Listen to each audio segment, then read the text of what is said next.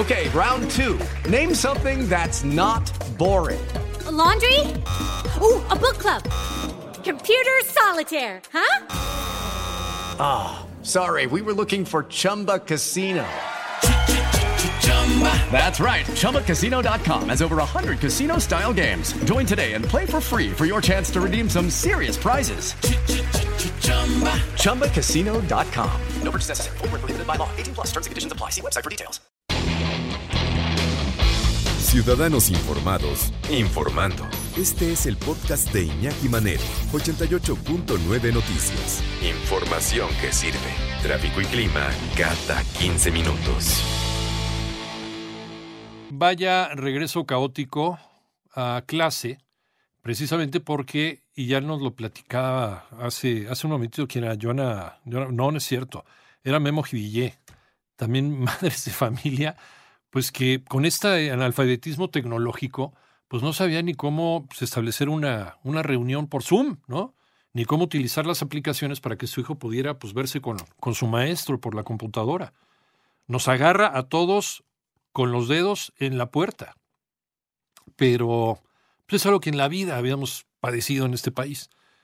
Eh, a lo mejor utilizamos la tecnología para comunicarnos con la comadre y para el chat familiar y demás, pero una cosa así, así de grande, así de fuerte y cargada de contenidos que son contenidos esenciales para, para, para nuestro hijo, para nuestra hija, para su formación como seres humanos, pues incluso también a las mismas autoridades, por eso estamos agarrando de chile, de dulce y de cacahuate y de varios países, con contenidos que a lo mejor no tienen nada que ver con nuestros chavos, con nuestra juventud.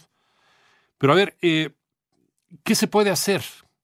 ¿Qué se puede hacer como papá? ¿Qué se puede hacer como maestro para poder tener la mejor relación posible y sacarle el mejor provecho a esto?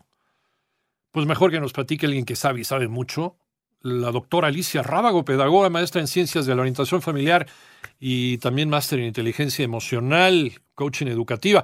¿Cómo estás, eh, Alicia? Gusto en saludarte.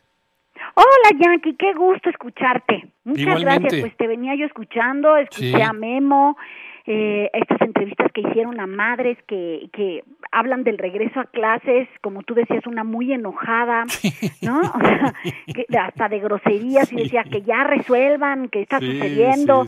Luego Memo hablaba esto de conectarse. Creo que sí es una situación eh, pues emergente porque nadie esperaba que sucediera, ¿no? Entonces sí, terminamos un año tratando de que las escuelas se ajustaran y los padres por mensajes de WhatsApp y creo que mm, lo que tenemos que empezar a ver es eh, qué es lo que hay. Y aquí no va a cambiar la circunstancia. No, no va a cambiar. semáforo naranja y la intención es cuidarnos todos. Y nos vamos a ir todo el año así, ¿eh? Pues lo que tenemos que empezar a ver es eh, qué podemos sacar de esta situación. Por ahí yo posteaba y te voy a compartir una imagen que decía, vamos a ver si funciona esto o vamos a hacer que funcione esto. Y yo creo que necesitamos todos poner la mejor actitud para que funcione. Mira, venimos de unos conceptos en donde hablamos de motivar al niño, de estimularlo, de desarrollar todas sus habilidades, ¿no? De mantener su atención, de motivarlo para que tenga ganas de aprender. Y creo que hemos llegado a tal grado que hoy, pues, eh, ver a un maestro detrás de una pantalla, él solito hablando, pues no es nada estimulante, es muy aburrido, eh, se corta la transmisión, se cayó el Zoom, ¿no? Sí. Y entonces, pues los niños se paran, se aburren y escuchas a mamá, a esa mamá tan enojada diciendo, es que esto no funciona, es mejor que pongan 20 niños por clase y entonces empiezan a salir soluciones que seguramente muchas de las autoridades pensaron, espero que hayan tenido muchas alternativas y que esta que ofrecieron haya sido la mejor. Pero yo creo que lo que podemos hacer nosotros, tanto como padres como profesores, es empezar a enseñarle al niño a, a que necesitamos también entender que no todo nos va a hacer muy atractivo ni muy llamativo, que hay cosas que son necesarias y que necesitas tu autocontrol total para poner atención. Claro, y aquí dependerá de las edades, ¿no? Este, también he visto a mamás que dicen, bueno, ya mis grandes yo ni me meto, en los chiquitos tengo que estar sentada viendo que no se pare y que no se distraiga. Sí. Claro, necesitamos mucha paciencia, muy buena actitud, mucha tolerancia, pero yo creo que es momento de retomar cosas que habíamos olvidado. El trabajo a la voluntad, pues mire, hijito, sí la clase no es lo más divertida, pero ese señor que está detrás de la pantalla seguramente invirtió tiempo tratando de preparar una clase. Entonces, vamos a tratar de entender aunque sea poquito y si no hacerle saber que no está quedando claro. Pero vamos a respetar su trabajo y que él vea que tú estás poniendo de tu parte en lo que te toca hacer a ti. Necesitamos trabajar en actitud, en autocontrol, en fuerza de voluntad. ¿Y sabes en qué? que lo hemos perdido porque tenemos tanto estímulo aquí, en atención. ¿Sabes porque que el otro día, eh, fíjate que escuchaba, y perdóname. No, no, no, adelante, adelante, adelante, adelante, por favor. El otro día escuchaba una frase que me pareció espectacular.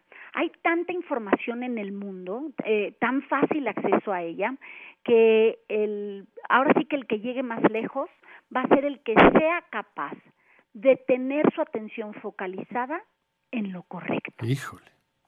Entonces, hoy es la atención se convierte en un punto neurálgico en donde como profesores y como padres de familia debemos de aprender a llevar a los niños a mantener atención. Yo sé que yo sé que muchos me van a estar escuchando y decir, "Sí, pero tú no tienes a tres, que no encuentras el canal en la televisión y que ya se fue la luz y que sí, yo lo sé, es difícil, es una situación muy complicada, es algo muy nuevo, las situaciones generalmente que son nuevas y que no sabemos manejar se convierten en crisis pero repito, es lo que hay y la queja tampoco nos los va a resolver. Entonces, pues vamos a tener que ir leyendo día con día cómo mejorar, cómo llegar a ese canal a la hora que le toca al mío, cómo organizar al otro. Pero si hay algo que podemos rescatar de esta situación es que necesitamos motivarnos a autoaprender, ¿no? Hay aplicaciones espectaculares, Iñaki, aplicaciones espectaculares que a lo mejor eh, que son muy llamativas y cooperan con el profesor en aquello que enseñó y que tú se la puedes dejar a tu hijo para que repase aquello que no le quedó muy claro porque el profesor trató de hacer una clase que no fue tan estimulante o con música o con tanto color como aquella aplicación que ya está preparada. Si de manera presencial, de manera normal, 5 bits, pues no nos hemos involucrado o no nos queremos involucrar con la educación de nuestros hijos de manera presencial, este, estando poniéndonos de acuerdo con los maestros, como se hacía hace años. ¿eh? Ahorita ya, ya les dejamos como eh, el pretexto de que es que los dos trabajamos y no tenemos tiempo. Eh, vamos a hacerlo ahora que las clases son, son en casa y son en línea y son con esta, esta frialdad que es la falta de, de, distancia, ¿no? De, de, acercamiento más bien con el maestro. Alicia, vuelvo contigo. Ay, Iñaki, pues es que la pregunta sí, sí suena pesimista y más que son como un montón de situaciones adversas. Estoy muy mal entonces. El que el niño no se pueda conectar, el que el niño este, le cueste trabajo encontrar el canal, o sea, sí estamos como nadando contra corriente. Sí. Pero cuando llegas a tope, Iñaki dices, ¿y qué toca? ¿Qué podemos hacer? ¿No? O sea, ya, ya topaste con pared y esto es lo único que tenemos. Entonces hay que ser como más fríos y decir, quejarme no me va a servir, porque lo único que yo estoy haciendo es repetirle al niño constantemente es, uy, es que no vas a aprender nada, uy, es que esto no va a funcionar, uy, es que no ayuda de nada, no, este año es perdido. El niño nada más recibe esa información y, y se la cree, o sea, dice, ¿y como para qué me siento a ver este profesor? Y como para qué hago un esfuerzo y entonces ya nada más te repite, ya me aburrí, es que no va a servir de nada, no le entendí, eso no ayuda. Entonces, vamos, si no vamos a cooperar, pues tampoco estorbemos. Lo único que yo digo es, necesitamos responsabilizarnos en qué parte del proceso podemos cooperar. Entiendo, hay mamás que dicen, yo no tengo ni la paciencia, ni las ganas, vamos, ni el tiempo, ni quiero. Bueno, entonces enséñale a tu hijo en qué canal, a qué hora y le dices, aquí tienes que escuchar este esta mm, clase que tienes aquí y tratar de aprovechar lo más que se pueda de este profesor que te está dando una clase. ¿No? Entonces, si tú no quieres eh, cooperar por ahí, pues entonces por lo menos enseña a tu hijo a que se haga responsable de la forma en que en este momento se están tomando clases. Híjole.